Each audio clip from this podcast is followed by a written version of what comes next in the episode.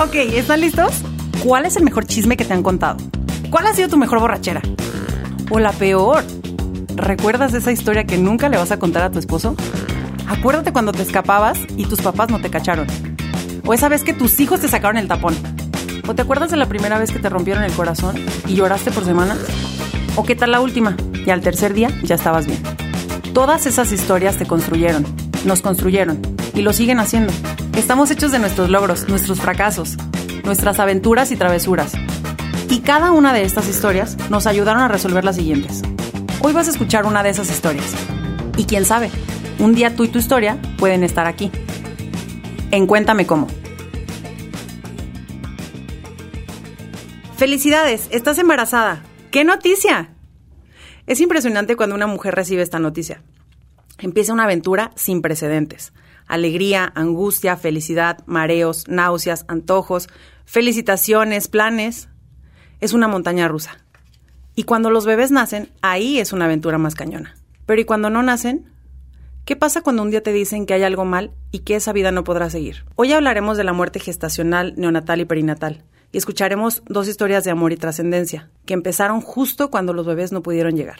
Hoy está con nosotros Marta Molina, una mujer fabulosa, emprendedora, una prima falsa que quiero mucho con todo mi corazón, y una mamá de cuatro bebés, que viene a platicarnos una cosa que le ha sucedido a más mujeres de las que nos podemos imaginar.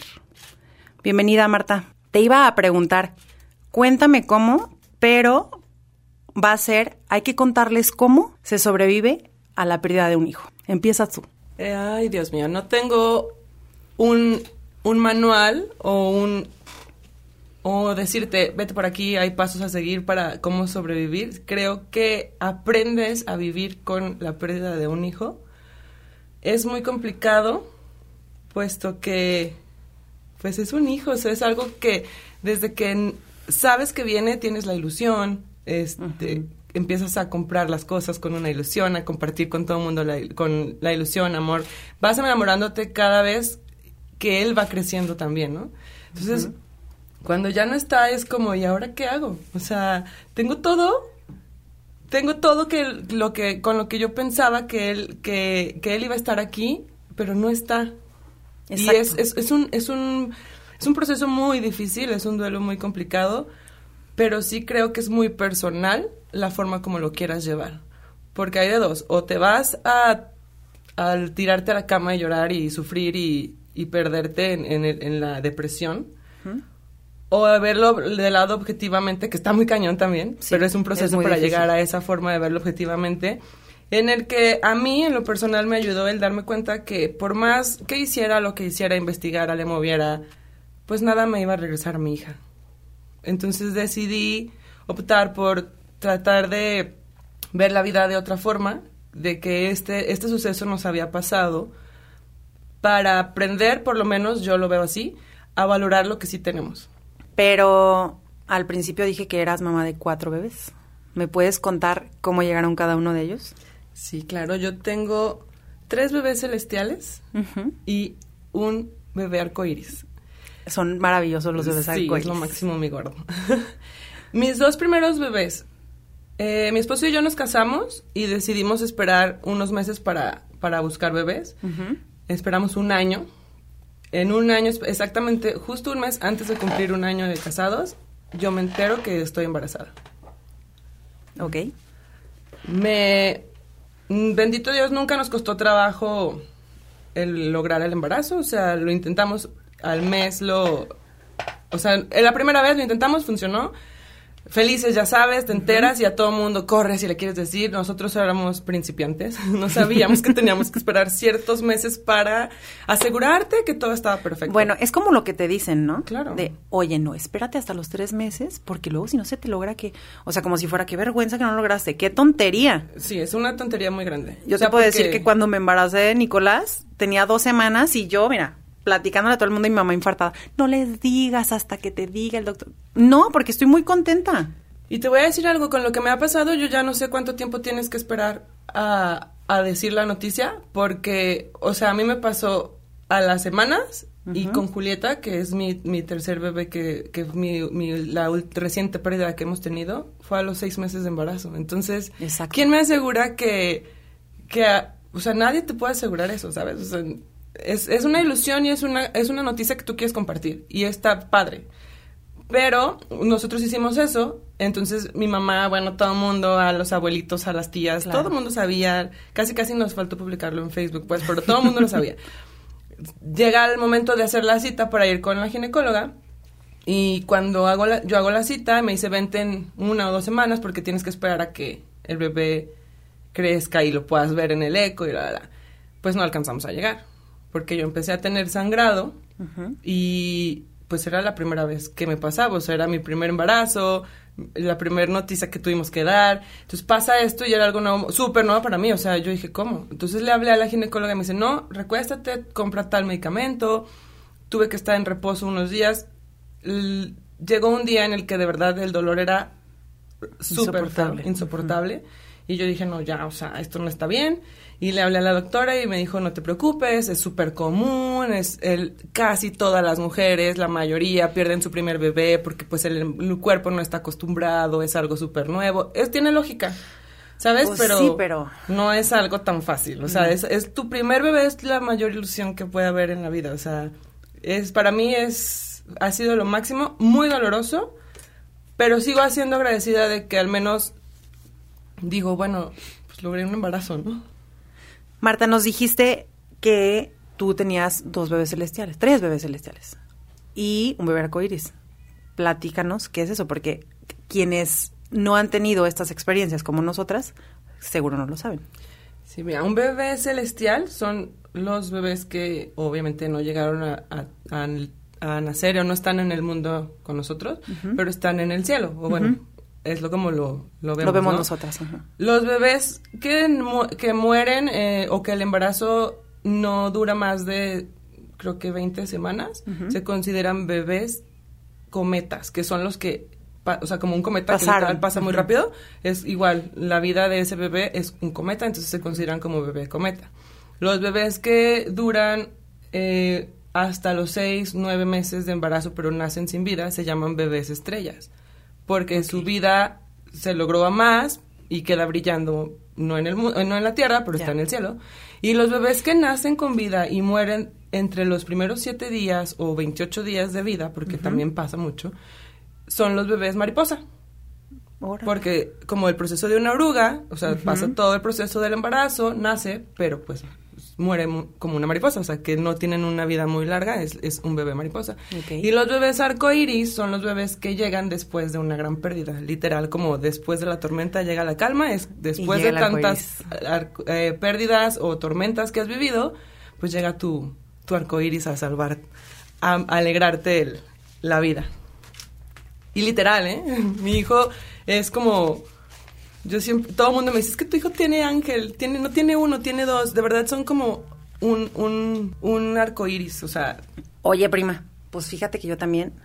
Hay el chisme, ¿no? Fíjate, cuento. Es, yo también tengo un bebé arco iris y tengo, ahora lo sé, porque yo solo decía que tenía un bebé en el cielo. Entonces tengo un bebé cometa y se llama Pablo. Pablo nació este pasadito a las 20 semanas. Yo no sabía que estaba embarazada, no tenía la más mínima idea. Bueno, sí, en mi corazón sí tenía la más mínima idea, pero ahorita les cuento eso. Este, y, y el día que nació Pablo, el 31 de mayo del 2016, puedo catalogarlo como el peor día, el peor día de mi vida. Porque no sé que estaba embarazada, porque pasaron muchas cosas, porque bueno, y me sentía muy sola. Pero tú me platicabas que no estamos solas, que perder a un bebé o que un bebé nazca sin vida es más común de lo que pensamos. ¿Qué dicen los números? Sí, es súper común. Es común, digamos, no es normal, obviamente, pero es súper común. Yo estuve checando algunos temas y, por ejemplo, vi que uno de cada cuatro embarazos no logran llegar a término. Ahí estamos tú y yo. Una de cada cuatro. Pero lo más complicado o más que me llama la atención es que uno de cada nueve bebés nace sin vida. O sea, está cañón. O sea, son los bebés que, como tú o yo, que llegamos a 20, 22 o 30 semanas, 36, casi 40, los bebés que llegan a término y nacen sin vida, son nueve. Y no estamos contemplando a los bebés que nacen y mueren, porque también pasa. Y pasa muchísimo, mucho, muchísimo. muchísimo. La, la muerte Muchísimo. de cuna, ¿no? ¿Cómo empezaste tú a investigar? Porque me queda claro que, o sea, no, no, este, no te quedaste en perdí a mis hijos y ya. Te pusiste a investigar. Además, ¿qué hiciste después? Bueno, el primer bebé que yo les puse el nombre después Sí, de que fui siempre. a fui a Reiki porque bueno, les voy a, res- a resumir. Pier- pasa mi primer pérdida y entonces yo digo, bueno, como te dicen que es común, no pasa nada, pues es, llega a ser normal porque las primeras el primer embarazo muchas le- lo llegan a perder, dices, bueno, está bien, ¿no? Mm, Espero unos meses, nos, nos cuidamos mi esposo y yo, volvemos a intentarlo a los meses, y igual a la primera gracias a Dios, pues nos embarazamos, ¿no? Pero ahora sí, cero. O sea, nadie sabía. Literal, solo él y yo. Ya no lo pudimos compartir con nadie. ¿Por qué? Porque es ese miedo, obviamente. claro. O sea, ese miedo de y si le digo y otra vez y si no sé qué. Y aparte tú vives un embarazo, sinceramente, muy complicado. Con un miedo horrible, que Sí. por más que quieras que desaparezca, no desaparece. O sea, de que literal vas al baño y revisas papel, estás revisando todo el tiempo, o sea, quisieras tener un conectado, un, Sí. un, un aparato para Para escuchar el corazón. Quisieras tener mil cosas en las que dices, está cañón vivir un embarazo así. Ni tú lo mereces, ni ese bebé que viene lo merece, ¿no? Sí, no. Entonces, ese segundo embarazo nadie lo supo. Eh, lo mismo. Yo tenía un viaje con mis amigas a mi despedi- a una despedida de soltera porque yo Sí. mi despedida no la pude tener porque para esa fecha falleció mi abuelo paterno. Entonces, mis amigas estaban planeando que esa fuera mi despedida junto con la de otra amiga que se casaba eh, en ese año, ¿no? Entonces yo dije, wow, mi despedida al fin voy a tener con ella, la verdad. Pues no, tampoco logré ir porque el embarazo empecé con problemas, otra vez sangrado, la doctora. Para esto yo, pues hasta cambié de doctora. Sí, ¿no? sí pasa. Porque ya no puedes llegar al consultorio como de, ay, ya vine otra vez. No, creo que no, te remueve todo. O sea, en cuanto llegas a ese consultorio, estar en la sala de espera y luego pasar y, y sentarte y acostarte y que te... O sea, es horrible. Entonces yo cambié de ginecóloga y entonces la nueva ginecóloga igual. Llego súper linda, no te preocupes, vente al consultorio. Me, me atendió en domingo en la noche, súper linda. Este, llegamos, me dijo, mira, no te preocupes, de nuevo, no, no, no logramos, o sea, no logramos este, este embarazo, porque ella ya sabía mi historial. Entonces, ya sabes, pues otra vez se te derrumba el mundo. Sí. Entonces, ahí ya empieza el problema a, a mí. O sea, yo recuerdo que yo salí de ahí llorando, berreando, le dije a mi esposo... ¿Qué sea, tengo? No, Yo- ajá. Betty, o sea, le dije, hay que divorciarnos. ¿Qué? Sí, le dije, porque tú quieres ser papá, yo no puedo ser mamá, yo no te puedo dar un hijo, o sea, ve lo que está pasando. Entonces yo empecé como histérica y yo le dije, o sea, yo no quiero que tú estés conmigo porque yo sé que tú, tú, tu sueño es que tener un hijo, claro, pues el mío también, pero yo no te lo puedo dar. Y para esto la doctora, esta nueva doctora me dice, lo que pasa es que tienes un mioma en el útero. Pero no hay problema, o sea, te lo operamos y, y ya, o sea, no pasa nada, te embarazas y perfecto, ¿no? Entonces, pero yo así dije, no, y si me vuelve a pasar, bueno, ya sabes, el entra todo no por se la te iba a quitar. Mi esposo me dijo, estás loca, o sea, yo no estoy contigo por eso, yo estoy contigo porque Pues porque estar te amo, porque Tengamos- duraron 600 años Claro. antes sin O sea, hijos, ¿no? Tengamos hijos o no tengamos hijos, estos, estos, tú y yo somos un equipo. ¿Sale? Entonces, olvídate de eso. Entonces, ya, bueno, empieza el tema de, de la preocupación de que tengo, que me pasa. Vas con un doctor y vas con otro y fulano te dice, no, mi doctor es, es la eminencia, no, el mío es el mejor. No, no, no, no. Todas te dicen todas, ¿no? Entonces llega un punto en el que yo voy con un ginecólogo muy famoso en Guadalajara y él me dice, este, no, no, no, los problemas de infertilidad. Y yo, a ver, pero es que yo no sabía que yo estaba dentro del rango de la infertilidad. O sea, yo sí me puedo embarazar. Yo no he tenido problemas para lograr un embarazo. O sea, ahí dije, ah, entonces ahora ya soy infértil. ¿O cómo? ¿No? Y, y entra ese miedo. No, y agrégale ot- otra pesadita a tu mochila de culpas. Claro, Porque yo tengo porque la culpa yo. porque no puedo. Porque seguramente hice algo mal, porque me moví, porque me agaché, porque no sé qué. Y porque tengo... ¿Cuántos años tenías? Yo tenía 28 años. ¿Qué- ¿Cómo crees? Imagínate. Sí, a los Estaba 28. súper joven. Súper joven, pero al final yo ya me sentía grande, ¿sabes? Porque yo decía, bueno, es que mm, la- eh, nuestros mamás o todas Ajá. embarazaban a Pues los... de 20, mija. Sí, yo decía, ya me pasé, o sea, ya no voy a poder tener hijos. Y, y luego empiezo a investigar y bueno, este doctor me dice, no me cayó bien, no haces ni ese clic. Le dije, a no, le dije a mi esposo, no, de verdad no, no, no me siento a gusto. No te preocupes, vamos a buscar otra. Este, a ese tiempo, todo el mundo tenemos ángeles en el camino, ¿no? Siempre. Y yo le agradezco mucho a Mari, una amiga, es, es esposa de, de un, un muy buen amigo de Noé, y los queremos mucho, y ella me dijo, Marta, tu problema es un problema hormonal. Ella Órale.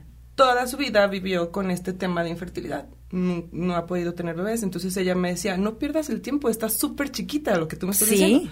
Ve con un endocrinólogo. Y yo ya estaba hasta acá, de ve con tal doctor, ve con tal doctor. Entonces yo, ah, sí, gracias. ¿Sabes? O sea, era un tema en el que decía, ya no quiero que nadie me diga nada. O sea, mi mamá me decía, hija, mira, no mamá, entiende, o sea, no voy a ser mamá. No vas a tener nietos. Me acuerdo perfecto que yo llorando un día le dije a mi mamá eso, ya deja de decirme, o sea. Pero ya. porque tú también tenías como mucho enojo. Yo estaba enojada, estaba cansada, estaba triste, estaba decepcionada, o sea, yo estaba tirada. Ahí es donde, di- ahí sí me deprimí, ahí sí me acuerdo que mi esposo me decía, es que yo ya no te quiero ver así. Yo ya no te quiero ver así, o sea, échale ganas, no puedes vivir así, las nadie te ha dicho, no puedes tener hijos, o sea, relájate. Sí, no tienes una certeza. Claro, entonces, con el paso del tiempo, se calmó un poco, como dicen, se calmaron las aguas, entonces ya vuelvo a ver a Mari y me dice, ¿ya fuiste con el endocrinólogo? Y le dije, no. Me dice, deberías de ir, Martita, de verdad, no pierdas el tiempo. Y dije, bueno, va, no pierdo nada, ¿no? O sea, pues total, ¿qué pasa? Que me diga, ¿tienes esto o no tienes nada? Pues qué padre, ya veré. Ahí me preocupo más, ¿no? No tienes nada, pues tú sabes qué pasa. Entonces ya hago cita con el endocrinólogo y me manda a hacer estudios y sí, me dice. Me explica con manzanas, o sea, mi esposo y yo fuimos y nos explica con manzanas. La mujer funciona así, las hormonas, bla, bla, bla, si esta hormona no está bien, bla, X, ¿no? Entonces yo tenía problemas de hipotiroidismo, pero era subclínico. Eso significa que en los estudios todo parece perfecto. O sea, tú te- yo le entrego la hoja al doctor y sus rangos están perfectos, pero yo tengo todos los síntomas Ok. de hipotiroidismo.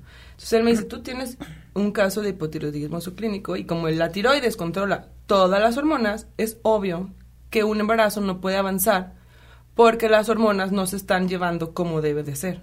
O sea, te están faltando hormonas para que ese embarazo continúe, porque el embarazo se, se alimenta de hormonas. Entonces ahí me empieza a explicar todo con manzanas y digo, claro, o sea, tiene lógica, ¿no? Es una esperanza más hacia para mí. Exacto. Entonces yo le dije, este, va, empiezo el tratamiento, son pastillas de por vida, se llama levotiroxina, es una pastilla y te van, te van re- re- de- vi- viendo qué dosis necesitas, bla, bla. Yo nunca le dije al doctor que me dijera cuándo ya podía embarazarme, cuándo, o sea, yo lo dejé No. fluir, ¿no? Eh, yo un día le dije, oiga, doctor, ¿me puede recomendar? Porque me dijo, yo tengo que ir de la mano con tu ginecóloga. ¿Quién es tu ginecóloga? Le dije, no, la verdad es que no tengo. Yo ya no me sentía a gusto con las Con nadie. ido, Yo me ¿no? reviso sola si quiero. Y me Ya. dice, ve con tal doctora, te la recomiendo. Entonces llego con esa doctora, ya sabes, yo ya tenía una esperanza y una luz en el camino. Y llego con esa doctora y me acuerdo que me manda a hacer mil estudios, pero aparte de carísimos, complicados, y, y digo, bueno, va, hay que hacerlos. Sí, sí, sí, no perdemos sabes. nada. El a mi esposo también, to- los dos lo decidimos, lo hicimos, y los resultados arrojan. Y ella me dice, tienes un síndrome, no recuerdo el nombre del síndrome, pero es un síndrome en el que embarazada, tu cuerpo no reacciona bien y coagula de más la sangre. Entonces empiezan a crear coágulos en tu útero y, y- y limitan la- el alimento para el bebé, o sea, la irrigación de sangre para el bebé. Entonces No por eso el embarazo no, se, no puede avanzar. Ajá. Entonces cuando me dice eso, yo digo, ah, o sea, ahora resulta que también tengo eso, ¿no? Y me fui para abajo otra vez. Óquela. Entonces yo, yo decía, pues ¿cómo? Y me dice, no te preocupes, no te preocupes, te embarazas y pues nada más te vas a tener que estar inyectando un anticoagulante todos los días, todos los días, todos los días durante nueve meses. Y ya que nazca, pues ya vamos a ir retirando eso. Y yo decía, Dios mío, o sea, ¿qué es eso? ¿No? O sea, ¿por qué no puedo ser una mamá normal, una persona normal, una mujer embarazada normal que disfrute el embarazo sin problemas?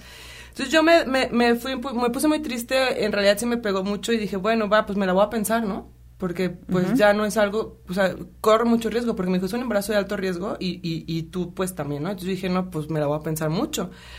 Pasa el tiempo y una amiga de mi mamá, que fue enfermera todo el- mucho tiempo, amiga de mi familia de parte de mi mamá, que fue enfermera mucho tiempo en el centro médico, me dijo un día, ay, mi hija, yo no quiero ser este metiche, ¿verdad? Pero mira, yo te quiero recomendar esta doctora, mira, es buenísima, ya sabes, otra vez, yo, yo por aquí Sí. me salió por acá. Por sí, no me esté molestando Sí, porque yo ya pasé por 500 cosas y lo que usted me diga me vale gorro. Y yo dije, gracias, ¿no?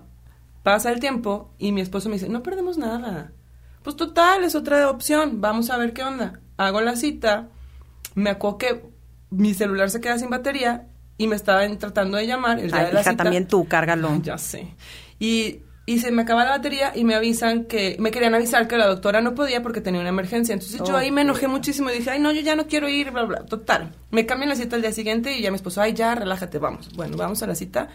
Revisa todo mi, ya sabes, una caja gigante de archivo de estudios y bla, bla, bla, que realmente no era mm, estudios que yo necesitaba. Cuando los vio me dijo, ¿quién? O sea, ¿cómo? Te mandaron a hacer un estudio en el que te están diciendo que tienes este problema, este síndrome, y ese síndrome se detecta ya que estás embarazada. O sea, tú estabas embarazada cuando te hiciste este estudio y yo no.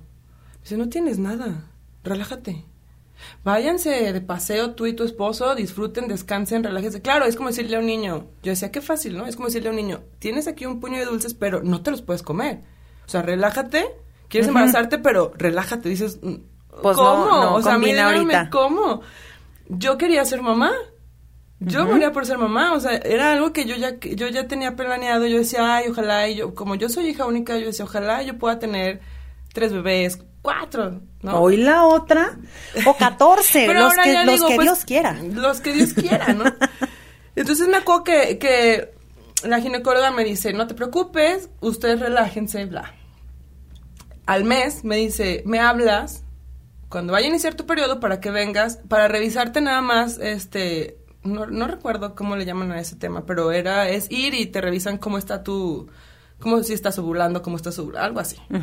Entonces yo voy y me dice, cuando ya te vaya a llegar tu periodo, me llamas. Entonces un día me acuerdo perfecto que estaba mi esposo y yo viendo la tele y yo, ay, ya, pues déjale hablar a la doctora, ¿no? O sea, ya, ya, ya me llegó. Y le marco y yo, ah, doctora, ¿te vienes mañana a tal hora? Aquí te veo. Despierto al día siguiente y nada, ¿no? Y yo, ay, doctora, fue falsa alarma. Pues no, o sea, no me llegó y me dice, no, mi reina, este sea una prueba de embarazo. Entonces yo me acuerdo que me le digo, como para ¿Esa doctora qué? es mágica o qué? Y, ajá, y entonces yo me enojé y dije, como, ¿para qué? Por favor, vete a hacer una prueba de embarazo. Y yo, ay, le cuelgo y me, y me enojé, ¿no? Y mi esposo me dice, ¿qué pasó? Y yo, ¿cómo me manda a hacer una prueba de embarazo? O sea, me dice que me vaya a hacer una prueba de embarazo. ¿Qué no sabe que es imposible? O sea, ¿cómo? Y me dice Noé, pues hay que hacerla. Y yo, no, no me la voy a hacer, pues si ya sabes que va a ser negativa. ¿Para qué? O sea, es- eh, ni que fuera magia, como tú estás diciendo. Entonces volteé y me dice, yo sé que para Dios no hay imposibles. Así me contestó mi esposo, ¿no? Y yo dije, ay, o sea... Ahorita ni me estés hablando, es más. Y ya, véatele, ya, cállate. ajá. Nos fuimos, cada quien su, su, su, su tema que teníamos del día. Y en la tarde me habla, ¿te hiciste la prueba? Y yo, no.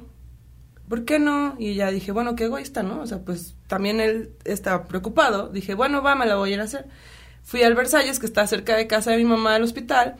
Le- Llego todavía yo dándole explicaciones al chavo. O sea, una prueba de embarazo. No estoy embarazada, ¿eh? Pero pues me la quiero. O sea. Como ¿ya quinceañera. O sea, no, no, para nada estoy embarazada, Sí. no, ni, ni ¿Cómo tú vas cargando esa culpa? ¿Sabes? Sí. De, de que yo ni creas. O sea, no. Porque ni puedo estar, O sea, porque va a ver que es negativa y me va a decir, ahí está pobre, ¿no? O sea, es negativa Ajá. y vino a hacerse una prueba de embarazo. Entonces ya, me dicen, ven por ella a tal hora. Me acuerdo que estábamos en casa de mi abuela esperando a que, eh, que era un sábado, a que llegara la hora de ir por la prueba. Y me dice, pues ya hay que ir por la prueba. Me dice mi esposo y yo, pues yo no voy a ir, que al cabo ya sabes cuál es la respuesta.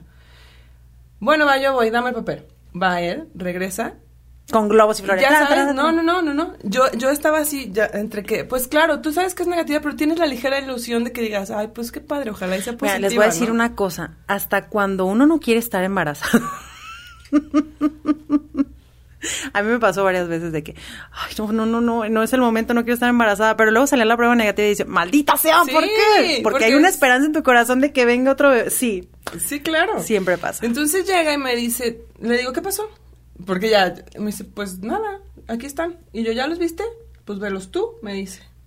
Entonces, para eso yo te voy a explicar que en los dos pérdidas anteriores, cuando yo me hacía la prueba de sangre cuantitativa para ver cuántas hormonas tenía, mi nivel de hormona era muy bajo. Ya les expliqué el por qué. Porque la, la, la tiroides no estaba funcionando, entonces la, la- no avanzaba. Entonces yo lo primero que me fijé fue cuántos números, o sea, la cantidad... La doctora Marta. Ya me, ya me había hecho experta, ¿eh? La cantidad de hormonas que yo tenía y yo vi así de que, no sé, ya sabes, 10.580, eh, bla, y yo, ¿cómo? Entonces volteo y le digo, es que no entiendo. Y me dice, ¿qué no entiendes? Me volteé a mi esposo y se me queda viendo y le digo, no entiendo. Y arriba así, positivo, ¿no? Y yo no lo había leído. Y yo, porque yo me había fijado estabas haciendo matemáticas, Y fíjate yo, nomás. Es que no entiendo. Y me dice, ¿pero qué no entiendes? Ahí está. Y ya me dice, mira. Y voltea y me dice, ve, yo te dije que para Dios no hay imposibles. Bueno, no, fue así del, ¡ah! Ya sabes, del llorar. Horrible. Y yo, no digas nada, por favor, no le digas a nadie. Y ya empecé a llorar, pero había reunión en casa de mi abuela porque mi abuelo había salido del hospital y entonces estábamos todos ahí en la casa de mis abuelos y bla, bla. Yo no digas nada y en eso sale una de mis tías y me ve llorar y me dice, hija, ¿qué pasó? Y yo, no, no, nada, tía, nada, nada, nada. Pero se empieza a preocupar y ya le digo, no, es que estoy embarazada, pero no quiero que nadie sepa, por favor. ¡Ay, no! Ahorita hacemos unas cartulinas para que veas. Felicidades, no sé qué. Y entonces yo, no, ya, no, no, por favor. Entonces todo el mundo se empieza a dar cuenta, porque pues de la cochera a la casa, bla, bla. Y entonces dije, no, pues ya, o sea, es imposible oigan, pues ya, a toda la familia de que estamos embarazados, pero por favor, por favor, no digan nada, respétenos, les queremos compartir, pero pues ya sabes, ese miedo de que te inculcan de que no digas nada porque hasta no sabes. Y... Pues yo viví todo ese embarazo con un miedo horrible. Es el embarazo de mi gordito, de mi arco iris. Un miedo que se me fue quitando poco a poco porque, bendito Dios, fue el mejor embarazo de, o sea, fue un súper embarazo, sin sustos, sin contratiempos, todo estuvo perfecto, bendito Dios, llegamos a término, todo estuvo muy bien. La, la, si tuvo que ser cesárea, también estuvo perfecta, la recuperación, todo, todo, todo, todo, todo. Yo dije, wow, qué padre, gracias Dios, ¿no? Decidimos esperar y... ¿Cuántos años tenía tu, tu gordito cuando te embarazaste de Julieta? Decidimos, mi esposo y yo lo platicamos y dijimos, hay que darle a que Jafet cumpla dos años para embarazarnos, para buscar embarazarnos de nuevo, pues para también disfrutar al gordito, ¿no? Porque esas edades, esas edades están, son bien simpáticas, me caen bien. Ojalá todos los bebés nacieran como de 3, 4 años. Cuando ya no te Oye, ya que nacieran ya graduados y que nos mantengan, ¿no? Ay, no es cierto. Que nacieran unos de 25 años. Y, y ya no dejamos de cuidarnos. Para esto, bueno, pues yo antes del embarazo de Jafet, pues yo había bajado mucho de peso, estaba muy, muy, muy cuidada en cuanto a mi, mi con mi endocrinólogo, las medicinas, todo. Eh, ah, con Julieta, cuando me embarazo de Julieta, sinceramente fue como, habíamos dicho, va, hay que empezar a cuidarnos de, de, de, de comer, de dejar de tomar, porque pues con Jafet lo hicimos, ¿no? O sea, dejamos de tomar meses antes, no, era, no es que seamos alcohólicos, pero o sí. bebedores sociales. o sí somos. No, bueno, y entonces ya eh, lo, lo, habíamos decidido, lo habíamos planeado, pero pues se nos chispotea un poco antes. No habíamos logrado. yo no te voy a juzgar, a mí se me chispotearon tres criaturas, entonces mira. No habíamos bajado de peso, no habíamos empezado con un poco de nutrición o lo que sea, ¿no? Lo que empiezas a hacer, bueno, normalmente nosotros así lo habíamos visto. si ya nos funcionó con uno. Yo la estoy escuchando y yo de que, ¿what? Sí, claro. ¿Hay gente que lo planea? sí. Y eso es lo que me pasa. Porque no, normalmente no lo planeas tan así, ¿sabes? Pero ya con todo lo que me tocó vivir, pues sí comienzas a planear muchas cosas, ¿no? Entonces, claro que ahí es donde viene la culpa para, para mí cuando pasa lo de Julieta. O sea, fue mi culpa. Porque yo no hice las cosas bien. Exacto. Porque yo me embaracé con uh, sobrepeso, porque no estaba cuidándome antes, porque, bla, o sea, todas esas cosas. Yo me embaracé de Julieta y yo no lo podía creer. Porque claro que antes de eso, pues ya sabes, como dices tú, ay, el sustito de que no me bajó chin. Ay, bueno, yo estaba feliz de que fuera positivo, pero no, eran negativos. ¿Por qué? Porque no, no, había, no había opción porque nos estábamos cuidando. Exacto. Entonces decía, bueno, pero tienes una sospecha de que un día de retraso, no, ya. Sí, porque aparte de super, Exacta, ¿no? Y entonces ese día, yo no lo había, de verdad fue como, ni cuenta me había dado que tenía retraso. O sea, y sí fue como que, ah, pues como no lo habíamos buscado todavía en, nuestro plan, yo me, me, doy cuenta que tenía retraso y digo, ay, aparte estaba en el banco, me acuerdo perfecto, estaba sentada y empiezo a sentir como esas náuseas y ganas de vomitar. Y yo dije, ay, seguro es porque no desayuné, porque a veces. O es porque odias ir al banco como yo. Ay, sí, lo odio, por cierto. Y, y pues nada, que me entra la duda y digo, bueno, va, pues compro una prueba de casera. Casera. Me hago, ya sabes, ¿no? La tapo con una toalla y yo no quiero saber el resultado. Ay, no, no, que no sé qué. Y aparte yo soy la niña. ¿Alguien puede venir a revisar la prueba? No, no, ¿qué hago? ¿Qué hago? Ay, ya sabes, ¿no? Y la veo y yo, positiva. No, bueno, empecé a temblar porque era entre, entre emoción y otra vez ese miedo. Sí. Otra vez ese miedo de, no, o sea, ¿qué va a pasar? O sea, no, ya sabes. Y, y, y digo, bueno, feliz de la vida. Antes de decirle a mi esposo, primero fui y me hice una prueba de sangre. Para estar segura. Ajá, positiva y todo iba bien. Ya le dije y bueno, wow, o sea, felices todos y... Y algo como chistoso, me acuerdo que compré globos, un rosa y un azul y un pañalerito y le puse... Eh, pronto seremos papás de nuevo, bla, ¿no? Y mi hijo le dio el regalo y se me cae viendo y dice, ¿es en serio? Y yo, sí. Ay, no manches, ¿no? Pero cuando saco los globos, porque los tenía según yo escondidos detrás de mí, solo estaba el azul. Y yo, ¿dónde está el globo rosa? Y yo, me dice, ¿cuál globo rosa? Yo es que traía dos globos. Y el globo rosa desapareció. Se fue al cielo. Se fue al cielo. Oye, literal, ahora lo digo. Ahorita que me platicas que, bueno, ya pasaste toda esta odisea, me contaste que también el, el embarazo de Julieta fue normal. Súper normal. O sea, todo fue bien, como el de Jafet, qué padrísimo. Y a los seis meses te pasa algo. ¿Qué te pasó y por qué fuiste a, a la doctora? A los seis meses todo estuvo perfecto, fue un embarazo muy diferente al de Jafet porque yo sí tuve unas náuseas horribles con Julieta y después me decían que era normal porque pues es niña y, y el nivel hormonal es mucho más, ¿no? Algo así. Y luego las mamás inventan unas cosas que no. Sí. Si se te antoja lo dulce es, niña. y si se te antoja lo salado es niño. ¿Cómo yo crees? Decía lo que sea. Yo me podía tragar un caballo salado dulce, no me importaba. Fuera.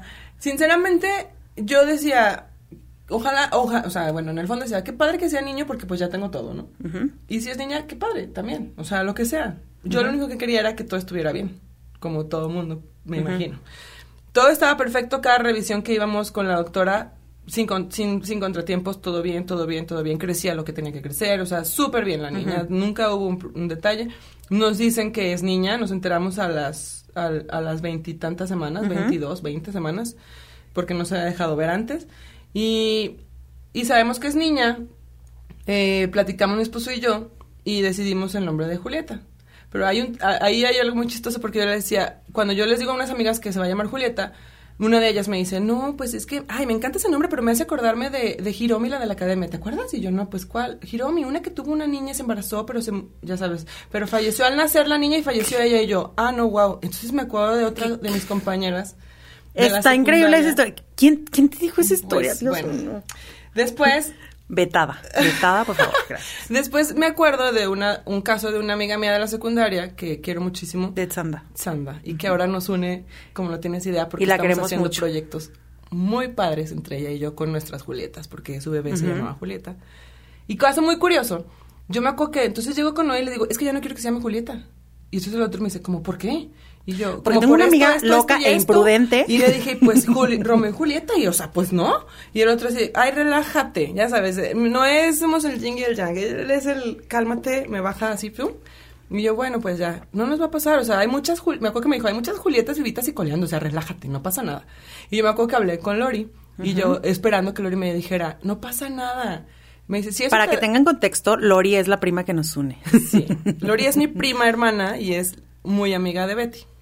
Y yo soy la prima falsa. Y ya la adoptamos de prima. Exacto. Y entonces me acuerdo que Lori me dice, si te quita la paz, cámbialo. Pues no lo cambié. Y me quitaba la paz, ¿no? Entonces ahí otra culpa. Yo, yo tuve la culpa. Entonces cuando, total... Oh, mi jefe, es bien cargada la mochila, ya cálmate. Sí, sigue avanzando el embarazo perfecto. Me toca revisión. Pero para esto cualquier cosita yo ya quería correr al consultorio, ¿no? Me acuerdo que en octubre fui dos veces al consultorio. Pareces primeriza parecía primeriza. Pero era algo que yo ya traía en mi mente, o sea, yo, yo luego digo, también yo lo traje, no, o sea, no, no es así, pues, pero dices, estás tan, sí, sí. piensa negativamente que dices, bueno, ¿no? Entonces, total, llega un día de la cita a los seis meses para revisión mensual normal, tú vas muy feliz de la vida, pero eh, yo había tenido un viaje de trabajo muy complicado. Yo viajo a Tijuana seguido por trabajo. Y mis viajes son muy... ¿Vendes fayuca o qué? Ah, no es cierto. Sí, ay, no, no, no. trabajo para una empresa que lleva personal a Estados Unidos a trabajar con visa de trabajo en el campo. Entonces yo... Anótenle, anótenle. Anótenle, por favor. Ahorita les paso los datos de Marta. Y hay que llevarlos a la, frontera para hacer el proceso de visa en fronteras, porque no se hace en cualquier lugar. Entonces yo tengo que viajar con ellos a Tijuana. Y esos viajes son complicados porque los vuelos para que todos, para que encuentres 50 lugares, sí, porque son varias personas, 50 lugares en el mismo vuelo, bueno, pues tienen que ser en horarios que no sean tan concurridos. Entonces a veces es de que a las 3 de la mañana salgo de mi casa, los veo en el lugar donde los cito, el camión nos lleva al aeropuerto y ya sabes que todo el día pues no duermes porque es 3 de la mañana salgo de mi casa, llego a Tijuana, los hospedo, regreso a mi hotel, regreso con ellos, que papeleos, que bla bla bla bla bla, terminas durmiéndote a las 10 de la noche de allá que son las 12 de la noche de aquí, o sea, entonces todo eso y súmale que pues yo embarazada y nunca hice caso a mi doctora de pues no tomes café, yo decía, ¿qué me va a pasar? Que tampoco fue el café. No, obviamente no. Ya después, eso es lo que yo te iba a decir. O sea, tú buscas culpas, tú buscas que fue mi culpa, fue mi culpa, yo lo hice, fue esto, fue esto. No fue nada. Fue nada más que Dios no quiso, que la bebé no tenía algo bien, punto, ¿no? Entonces ya X, el viaje, regreso y me toca cita. Entonces yo en cuanto llego con la doctora, eh, para esto, unos días antes le decía que me dolía mucho la cabeza, me dijo monitorea súper bien tu presión y háblame cada que te la tomes. Yo se la mandaba y me decía todo está bien, todo está bien, no pasa nada, todo está bien. Si sientes esto, me hablas, bla, todo súper bien. Sí, por tema de posible preeclampsia. Claro, nada, descartada. Eh, yo ese día que regreso del viaje a Tijuana fue un viaje muy complicado porque yo regresaba a las 9 de la noche, pero se retrasa el vuelo y sale a la 1 de la mañana de Tijuana. Entonces yo tuve que estar todo ese rato en el aeropuerto, súmale todo el cansancio de los días anteriores de desvelos y todo, pues la verdad es que sí es un desgaste. Entonces llego a Guadalajara a las 6 de la mañana del aeropuerto a mi casa a las 7 y a las ocho y media yo tenía una cita en Andares en un corporativo ahí para algo del trabajo y digo, no, pues ya no me duermo me voy la, a la otra cita. bien aftereada. Ahí voy a la cita, ya sabes, otro café. Entonces yo le voy sumando y digo, lo que haya sido, como haya sido, uno se siente culpable por cosas que tú haces. Entonces llego a la cita, voy bajando el elevador y es cuando siento un brinco en el estómago de la bebé y hasta me acuerdo que me asustó y dije, ay. ¿No? Porque apenas yo empezaba a sentirla a ella Los movimientos. moviéndose lindo, ya sabes, de que come si se mueve, que bla, bla, bla, ¿no? Entonces yo decía, ay, y yo, ay, gordita, y ese brinco tan fuerte que estás haciendo, pues, ¿no? Yo me fui desayuné. Sí, porque uno cuando está embarazado luego platica solo el, con la criatura Sí, y es muy fantástico. Pues es súper padre, porque es una conexión bien linda. Sí, si estabas loca, pues ya lo justificas. Sí, claro. ya, ya no se ve tanto. Ah, y entonces yo tenía cita con el endocrinólogo, porque eso es de ley cada mes en el embarazo, porque te tienen que estar checando el nivel de la hormona, Uy, de la, la- tiroidea. la organizada.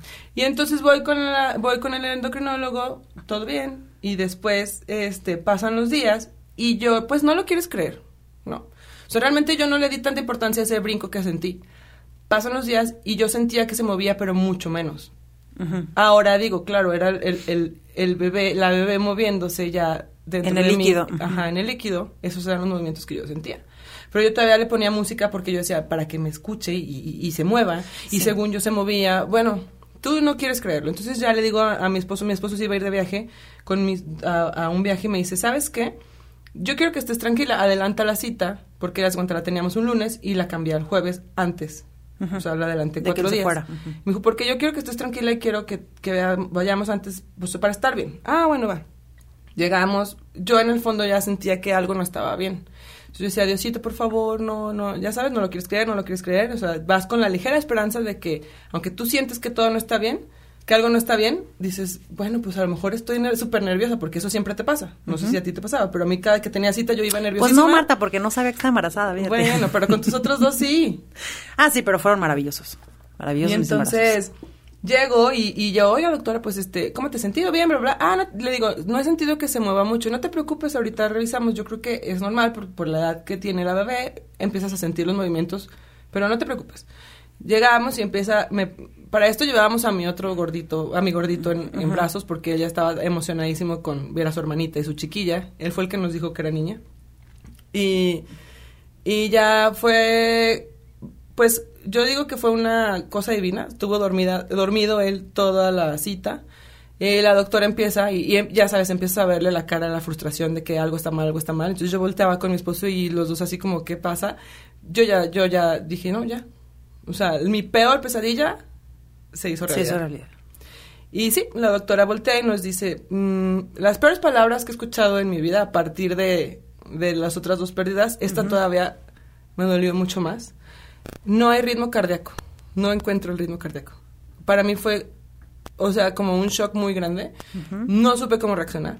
Me, de- me, me quedé en un shock en el que por vergüenza, por miedo a que mi hijo se despertara con mis gritos o mi llanto o lo que fuera, me contuve demasiado solo me acuerdo que se me escurrían las lágrimas por, por los cachetes y las mejillas y así, y yo decía, y la doctora me veía y, y no sabía cómo explicarnos, bueno, ya nos empezó a explicar, tranquilízate y vengan y ahorita hablamos, ¿no? Y ya me dice, esto se considera una, una muerte gestacional, perdón, muerte perinatal, este...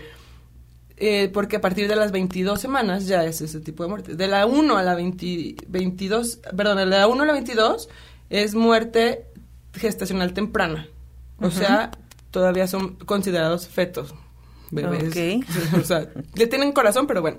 Después de ahí, eh, ya son bebés que te los entregan para que tú los entierres, los cremes, lo que tú quieras hacer. ¿no? Entonces nos dice, su, muerte, su, su, bebé ya es una bebé que les van a entregar para que vayan pensando qué es lo que quieren hacer. El procedimiento para este caso, no te puedo hacer una cesárea. Yo le decía, hágame una cesárea.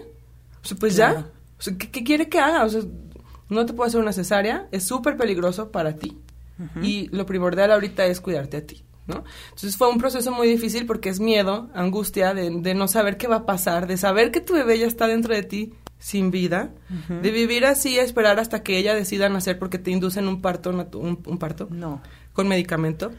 Entonces yo recuerdo que yo estaba en casa de mi mamá, por cualquier cosa, urgencia, lo que fuera, mi hijo ya estaba con ella y yo, nos, mi esposo y yo pudiéramos correr al hospital.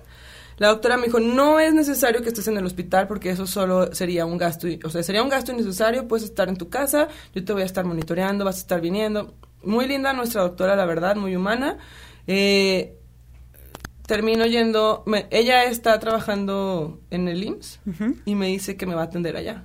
Y yo dije, ¿cómo? O sea, desmayaste. yo no quiero ir ahí. Porque aparte es el centro médico y es donde mi papá estuvo enfermo y falleció, entonces yo decía, yo no quiero estar ahí. Y me dice, le dije a mi esposo, háblale y dile que por qué. Entonces ya mi esposo habla con ella y ella le dice, mira, aquí hay todo. Todo lo que yo pudiera necesitar en cuanto a aparatos, medicamentos y cosas que necesitaríamos en caso de cualquier de urgencia, sí, claro. emergencia. En, el, en, los otros hospitales yo no estoy segura de tenerlo y yo me siento más segura teniéndola aquí. Uh -huh. Porque la, yo sé que mi equipo va a monitorearla como yo les pida y en un hospital privado no funciona igual y bueno, porque ella es jefa de, de un de un algo ahí en el uh -huh. ¿no? Entonces yo con, contra mi voluntad, porque aparte pues llegas y, y eres una más.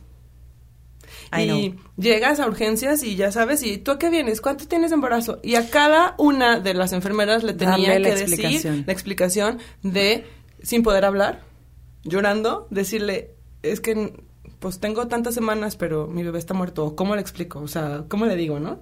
Y yo, ¿por qué no leen el expediente? Exacto, y no me pregunta porque estoy de la fregada, sí. Y bueno, fue un proceso muy difícil.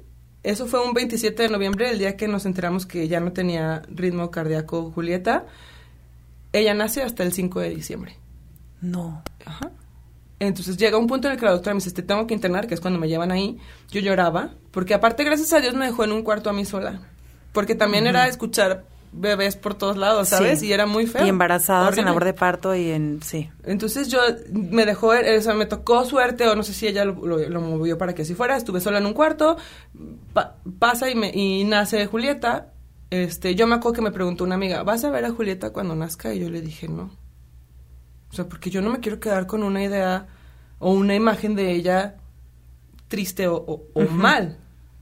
Cuando pasa todo el drama, me, me anestesian porque yo tuve que sufrir un parto natural. Sí. O sea, no sufrir, tuve que vivir un parto natural y que hasta ahora digo, gracias, porque yo con Jafet quería que fuera parto natural, no se pudo.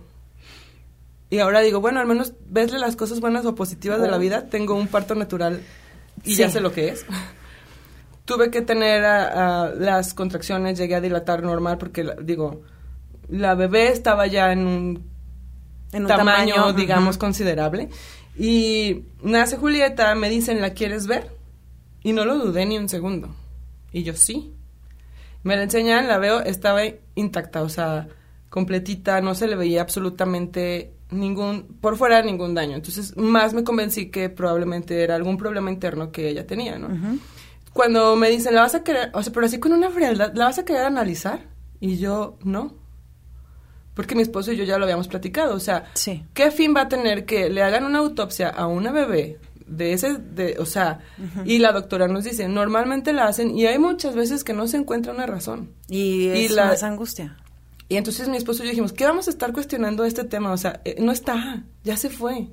Lo que haya sido, como haya sido, no, es como un árbol, Betty, yo lo veo de esta forma, es como un árbol que da frutos, o sea, da manzanas y ese- esas manzanas no todas son perfectas. Una puede salir con un chichón, una puede salir más grande que otra, una puede salir de un color, y, o sea, no sé. Siento que es lo mismo para nosotras. Puedes tener muchos hijos y literal ningún hijo es igual, y ningún embarazo es igual, y ninguna vida va a ser igual, entonces así lo veo yo. Digo, pues, pues me tocó.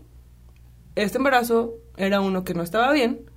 Tengo mucha fe y mucha ilusión que si se logra Diosito regalar nosotros, pues van a ver, van a ser bien, ¿no? O sea, ya, ya lo vas, a, lo vas asimilando, porque estoy hablando que me costó tiempo y, y prácticamente no me ha costado tanto porque apenas va a ser un año y me siento bien y me, me, me, siento tranquila y, y, busqué el lado positivo de esto.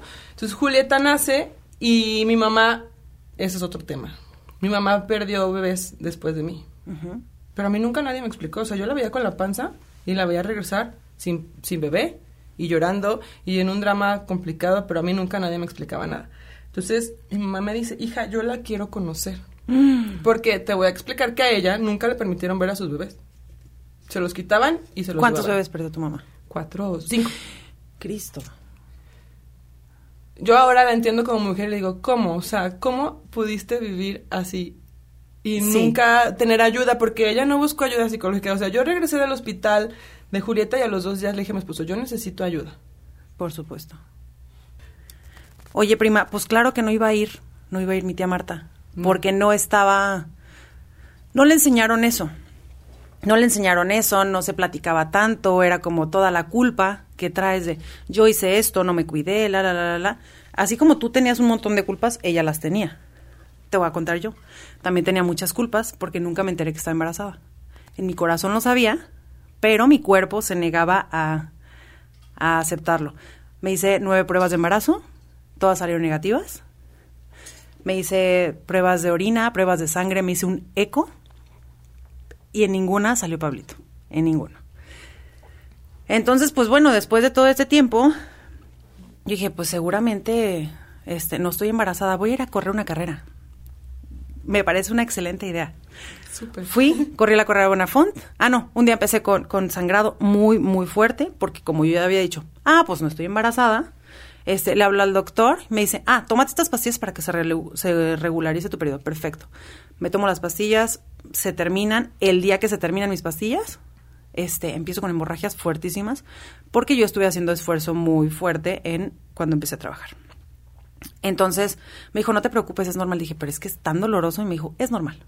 Una semana me pasé con esto, con hemorragias, hemorragias, hemorragias. Es normal, es normal, es normal. Era otro doctor que no era mi ginecólogo, luego le hablo a mi ginecólogo y me dice, no, Elizabeth, tú no estás embarazada, no te preocupes, no pasa nada. Ah, perfecto. Voy, corro la carrera, un domingo, y al lunes siguiente, este, pues anda tú que me, me tuve que ir al IMSS con una hemorragia tremenda, ya me había desmayado dos veces, ya había tenido coágulos, ya había, y me entero que estaba embarazada. Bueno, me entero ya realmente, porque en mi corazón yo ya lo sabía, cuando el doctor me dijo, estás teniendo un aborto, tú estabas embarazada y tu bebé está atorado en el canal vaginal y por eso tienes tanto dolor y tanto sangrado. Cuando tú me dices que te preguntaron si querías ver a Julieta y no lo dudaste, yo sí lo dudé. Me dijo, aquí está tu bebé. Él lo tenía en su mano, porque cabía en su mano. Y me dijo, ¿lo quieres ver? Y le dije, no. Porque yo no dejaba de llorar. Porque yo estaba sola en un cuarto del IMSS, que bueno, ¿para qué les cuento, eh? Y luego dije, espérate, si no lo veo, toda la vida voy a tener la duda si era cierto, porque porque esto parece una pesadilla, ¿no? Fue el programa de no sabía que estaba embarazada, eh, Exacto, es justo así. Entonces me enseña a mi bebé y era como como un alien, era chiquitito y sus ojos eran grandotes y bueno. Y ahí dije, bueno, sí, y ya lloré, lloré, lloré, lloré, lloré salgo del hospital, ándale pues, se tiene que recuperar, le vamos a dar sus 15 días de incapacidad. Yo dije, ¿qué? Pues bueno, pasó. Tuve visitas en casa de mi mamá porque ahí estuve, ya Lucio había nacido y toda la cosa. Bueno, pasó y luego fue como, como que yo hice que no hubiera pasado. Pues nada, ¿no? Y me preguntaban y yo, ah, sí, ¿cuántos hijos tienes? Siempre me preguntan. Dos. Dos, Lucio y Nicolás. Lucio y Nicolás, Lucio y Nicolás. Cuando me embaracé, Nicolás fue la mujer más feliz del mundo, ¿eh? Eso sí, y ese es mi bebé arcoiris y amo ese güero como no se imaginan. Pero bueno, pasaron muchos años, muchos años, muchos años. Entonces, yo a finales del año pasado decido este, terminar mi relación. Me divorcio, no sé qué. A principios de ese año empiezo a ir con mi psicóloga, Lucy Machan, que le mando un beso. Y entonces ella me dice, a ver, Betilla, tenemos que salir de este bache, no sé qué, no sé cuánto. Dime qué es lo que más te duele. Y entonces yo me puse a reflexionar como en mi relación y dije, no, pues es que eso ya lo tenía yo como muy, lo había hecho muy consciente, lo pensé mucho, lo decidí. Le dije, lo que más me duele es en todos estos años nunca haber hecho presente a Pablo en mi vida. Y, en ese momento fue como que me sacaron un tapón y, y, pude decirlo. Y entonces ahora cada que me preguntan, ¿cuántos hijos tienes? Yo les digo tres. Tengo tres hijos y uno está en el cielo. Pero porque lo trabajé. Lo trabajé y quiero decirles a todas las mamás que están pasando esto o que ya lo pasaron, que no es su culpa. Que no es su culpa completamente. Son cosas complicadísimas que no podríamos entender. Cuando le hicieron la autopsia a Pablo, porque a mí no me lo entregaron, me entregan un papel que decía, este... Sin causa, ¿no? No, decía malformación. No, no me dijeron dónde, no me dijeron nada, solo que tenía una malformación y por eso nunca había aparecido en mis pruebas y por eso no se había logrado. Entonces, no era mi culpa.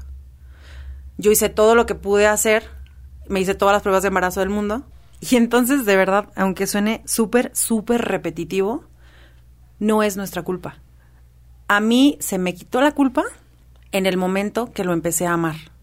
Que lo empecé a amar externamente, porque yo siempre lo amé.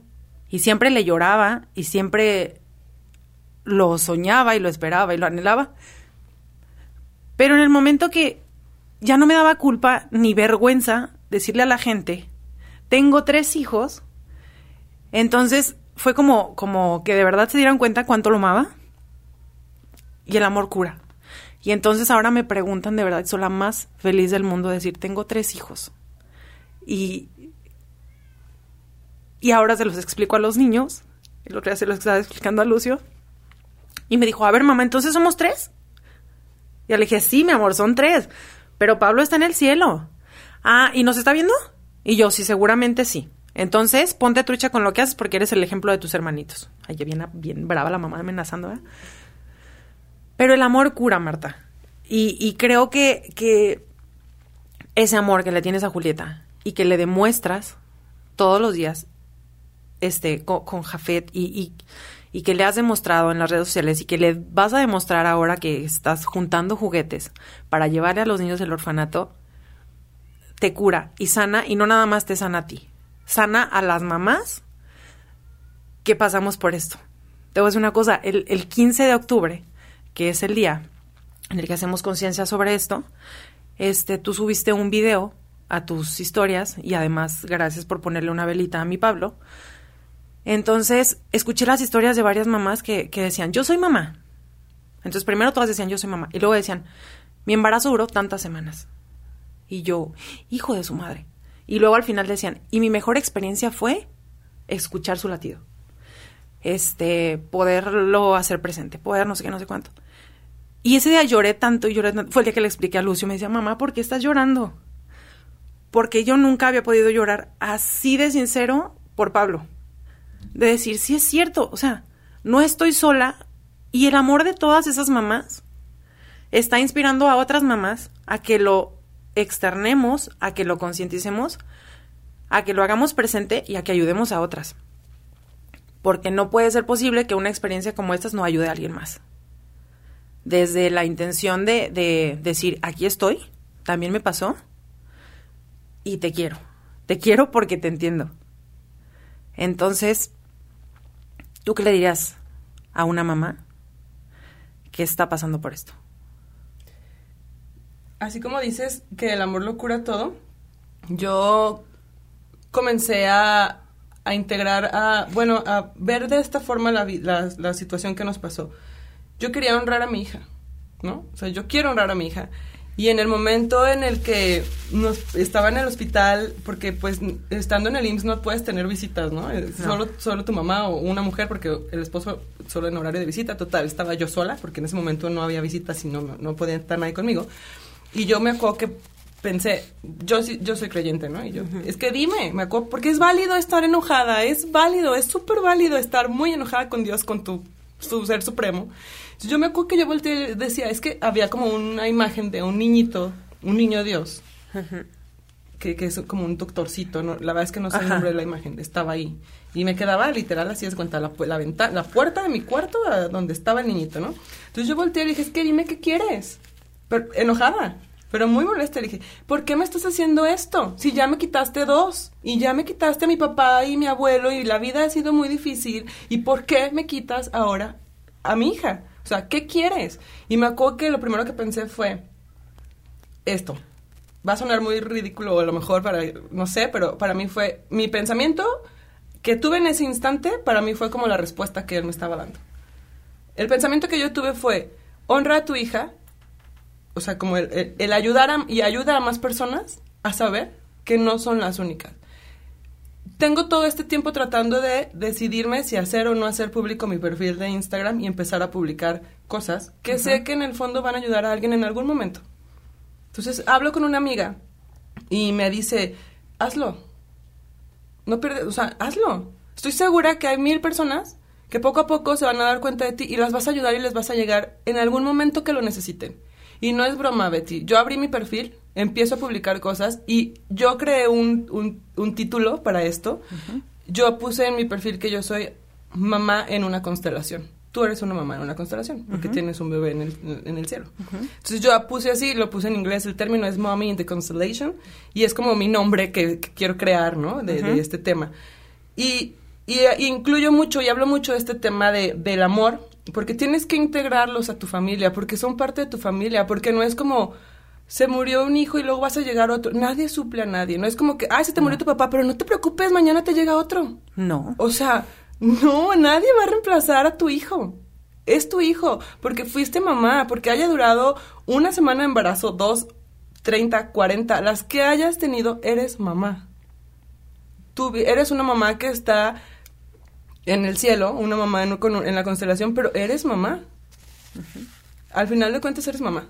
No te hace mamá el criarlo nada más, o sea, el tenerlo. Desde el momento en el que tú sabes que él viene a tu vida, tu vida cambia por completo. Sí. Y eres mamá. Entonces yo les, yo, a mí me ayudó mucho integrar a mis hijos. Yo no sabía que eran mis dos primeros bebés. Yo puse que el primero era niño porque yo siempre quise tener un niño al principio. Entonces yo le puse el nombre de Luis Manuel. Y a la segunda yo dije, pues niña, ¿no? Y, Valentina. Entonces son Luis Manuel, Valentina, luego llega Jafet y luego llega Julieta. Y a mí me ha ayudado mucho integrarlos. Y este año fue cuando decidí hacer este tema que te estoy platicando, de abrirme en mis redes sociales, de cooperar en este, en este día del 15 de octubre con, con hacer con tener voz, porque a lo mejor no, tengo, no tengo muchos seguidores y no tengo un gran alcance, pero me da mucho gusto ver cómo personas que sí lo tienen se están abriendo y están siendo valientes de compartirte lo peor que te puede pasar en la vida, porque no hay algo peor. Perder un hijo es lo peor. Así sea de 30, 40 años o de semanas de nacido y no haberlo con, o sea, como sea, es un hijo y es lo peor que te puede pasar en la vida, porque ni nombre hay. Exacto. Entonces, digo, qué chido que, que tengamos ahora esa apertura, porque antes todo esto era un tabú y nadie lo hablaba, o sea, era, cállate, no digas nada porque va a llorar y, y, y que nadie sepa y, y, esto ni existió. Es más, me he dado cuenta que hay amigos míos que ni siquiera sabían que sus mamás habían perdido, bebés. Sí. Ni mi mamá sabía si mi abuela había perdido, o sea, es un ejemplo. Entonces digo, ¿por qué? ¿Por qué tenemos que vivir? Si, suficiente es con una pérdida de un hijo. Aparte, como mujer, suficiente es la pérdida del hijo. Bueno, en mi caso, tuve que lidiar con la, con, con, con la, con la lactancia. el pecho. Yo tenía leche. Cuando la doctora me dijo, te voy a dar estas pastillas para que, para que se te vaya disminuyendo la producción de leche. Yo dije, o sea, ¿cómo? Todavía voy a pasar por este tema. O sea, ya sales del hospital sin un bebé en brazos. Sales con una caja, si bien, o sea, bueno, no así, pues, pero tienes que. En mi caso fue muy difícil. O sea, yo salgo del hospital y al día siguiente al panteón, porque decidimos enterrarla. Lidiar con ese tema, ¿sabes? O sea, ver una cajita pequeñita en la que dices, güey, era mi hijo. O sea, todo ese tema está muy complicado. Enterrarlo, regresar a tu casa, no tenerlo, ver todo lo que tenías para ella y decir, güey, no está. Y no va a estar. Y no va a estar. Y decir, pero tengo otro, ¿sabes? Y no me puedo tirar a la, a, la perdición de la depresión porque pues es amor. A él también lo amo. Y él está aquí. Y él me necesita. Y necesita una mamá completa. No una mamá que un día quiere estar con él y un día no. O sea, necesita una mamá al 100. Y un papá, o sea, que neta hemos hecho equipo bien cañón, ¿no? Y yo en ese tema porque siempre fuimos sinceros con él y le, hemos integrado este tema de la muerte que siento que es súper importante también, pero con mucho amor, o sea, con este tema de explicarle que su hermanita ya no está, que se tuvo que ir al cielo, porque por eso menciono mucho que no solo somos una de cuatro mujeres, o sea, somos una de cuatro familias, porque esto afecta a la familia, Sí. no solo a la mujer, afecta obviamente al, al que iba a ser, al, al papá, afecta al que iba a ser el hermanito mayor, el hermanito, o sea, afecta a la abuela, afecta a los tíos, porque cuando yo le tuve que decir a toda mi familia que Julieta había muerto, bueno, no sabes, todo el mundo estaba deshecho. O sea, no solo te afecta a ti como mamá.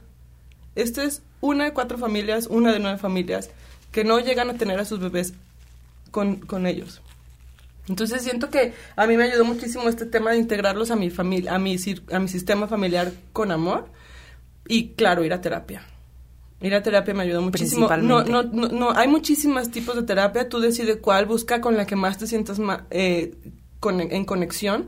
Porque hay personas que se dedican a acompañarte en duelo gestacional, como tipo los, los, los especialistas de la tanatología. Bueno, hay muchísimos. Tú decide, investiga.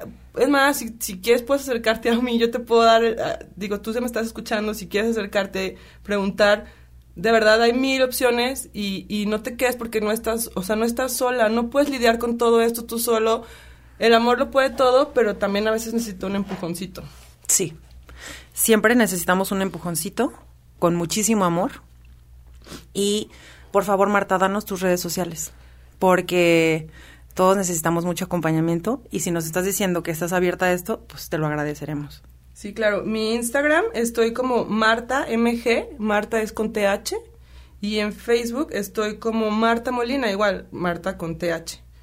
Ah, De, ver- de verdad, con toda la confianza del mundo, digo, obviamente no voy a publicar todo, es súper súper personal y, si alguien quiere necesita apoyo o simplemente quieres desahogarte, ahí estoy para quien guste. No soy experta, pero estoy tratando de, de hacerle saber a todo mundo que este tema es muy común, de que pasa y pasa mucho y que no están solas. Que podemos encontrar la manera de ayudarlas, de, o sea, con terapia, con solo escucharte, con, con contarte mi historia, con que escuches mi historia. De verdad ayuda muchísimo externarlo y recuerda siempre, siempre con amor, Siempre con siempre amor. con amor. Y un día a la vez. Eso lo aprendí de mi amiga Sanda y de Georgina. Les mando un beso enorme.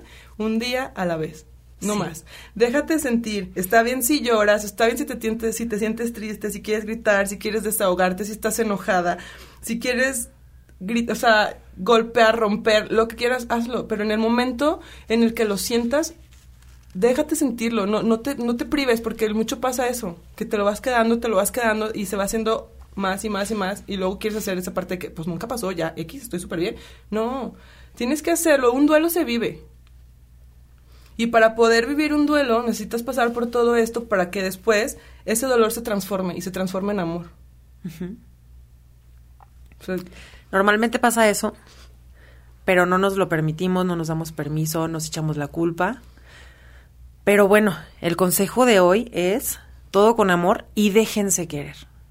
Déjense querer porque no saben la magia que pasa después de esto. Marta, muchísimas gracias por, por con amor contarnos esta historia, por escuchar la mía, por hacer presente a nuestros hijos y por querer compartir este amor con otras mujeres.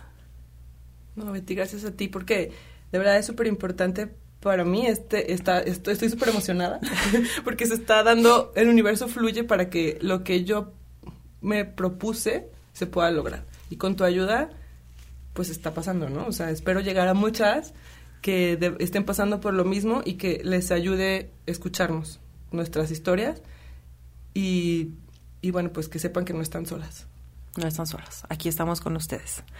Muchísimas gracias, prima, y muchísimas gracias a todos por habernos escuchado otra semana. Les recordamos que nosotros también tenemos unas redes sociales. En Facebook y en Instagram estamos como Cuéntame como podcast. Ahí los esperamos para que sigan nuestras historias, las de Rafa, las mías, las aventuras que pasamos los viernes grabando. Y pues muchísimas gracias. No me queda más que decirles que les mando un beso y que hagan todo con amor. Los esperamos la próxima semana en otro episodio más de Cuéntame cómo con Betty Herrera.